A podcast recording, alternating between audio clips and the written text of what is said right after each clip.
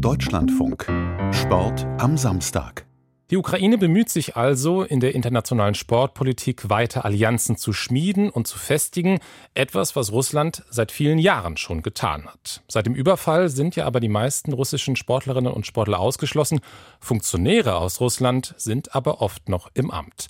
Raphael Speth mit einem Überblick darüber, wie groß der Einfluss von Russland noch ist. Es ist eine bizarre Situation. Ende Januar in Melbourne bei den Australian Open.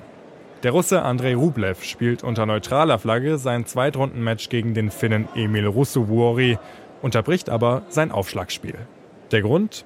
Hinter dem Schiedsrichter haben Zuschauer eine Ukraine-Flagge aufgehängt.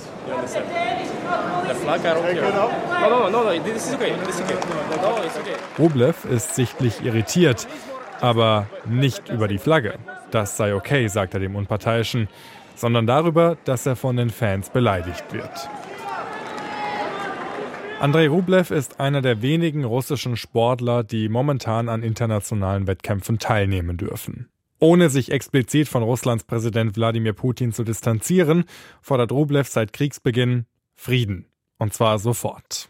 Auch sein Kollege Daniel Medvedev ist einer der wenigen russischen Sportler, die das offen aussprechen. My message uh, is always the same, you know. I, I want uh, peace in all the world, all the countries. That's what uh, I think every tennis player is going to say the same. In anderen Sportarten sieht das anders aus.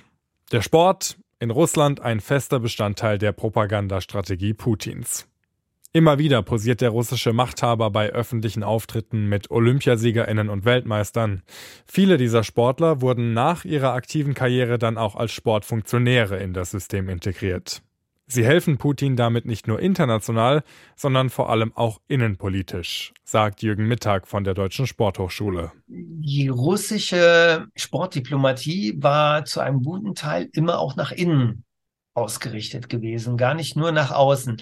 Sicherlich auch nach außen, um die Leistungsfähigkeit und Stärke ähm, Russlands zu verkörpern, zu verdeutlichen, aber noch stärker nach innen, um Legitimität für Putin, für sich selbst, für sein Regime, für die autoritären Strukturen und dessen Leistungsfähigkeit zu erzeugen und das eben nach innen bei Wahlen und bei grundsätzlicher Zustimmung zum Regime zu sichern. Für Wladimir Putin wird der Ausschluss russischer Sportlerinnen daher immer mehr zum Problem. Seit einigen Monaten kokettiert er deshalb mit der Idee, sich vom internationalen Sportsystem und vor allen Dingen vom Internationalen Olympischen Komitee abzuspalten.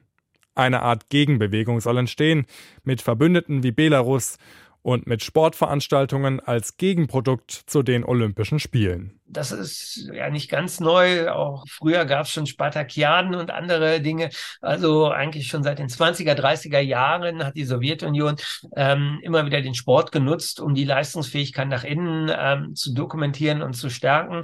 Das hat auch ganz gut funktioniert angesichts der Größe Russlands oder der Sowjetunion seinerzeit und angesichts der benachbarten Länder und Freunde, die gleichwohl mittlerweile ja deutlich geschmolzen ist. Und alleine mit Belarus äh, wird man nicht ganz große Dinge in die Wege leiten können. Aber noch immer ist das Land groß genug, um entsprechende Dinge in die Wege zu leiten. Denn trotz aller Ausschlüsse, der Einfluss Russlands im Weltsport ist weiterhin groß. Das große Problem ist ja auch, dass die Russen halt finanziell halt ein sehr großes Budget halt übernehmen, sagt der ehemalige Fechter Mark Perelmann im Deutschlandfunk Sportgespräch. Wenn natürlich sich Sponsoren finden würden aus demokratischen Ländern, die halt äh, diesen Fehlbetrag natürlich problemlos ersetzen würden, dann könnten man natürlich auch andere Gesetze machen. Aber da das Problem halt ist, dass leider halt das Geld aus solchen Staaten kommen halt, dass dann solche Themen entstehen, wo eigentlich man normalerweise schon anders handhaben würde. Die Macht ist sicherlich zurückgegangen, aber sie ist nicht vollständig erodiert. Ergänzt Sportwissenschaftler Jürgen Mittag wenn man sieht, dass eben die Verurteilung Russlands nie im Sport ganz einhellig gewesen ist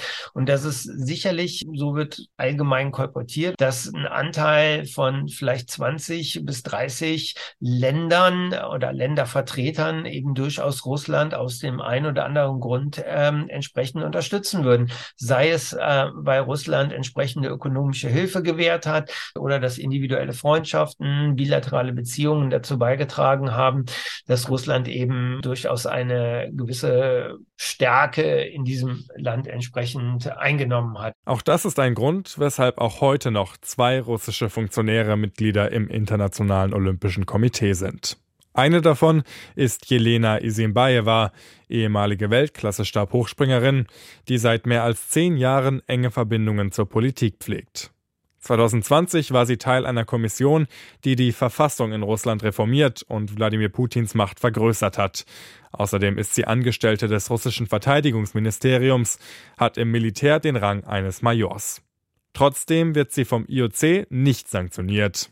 Die Begründung, Mitglieder des IOC seien keine Vertreter ihrer Nationen, sondern Vertreter des IOC in ihren Heimatländern. Sport war immer wieder auch der Brückenbauer in Zeiten, in denen kriegerische Auseinandersetzungen sonst keinerlei anderen Einfluss- und Kommunikationskanäle mehr ermöglicht haben. Und insofern ist es für das IOC und auch für die Menschen aus Russland innerhalb des IOC wichtig, ähm, die verbliebenen Positionen zu wahren und das auch als ja, sportdiplomatische Bühne zu nutzen.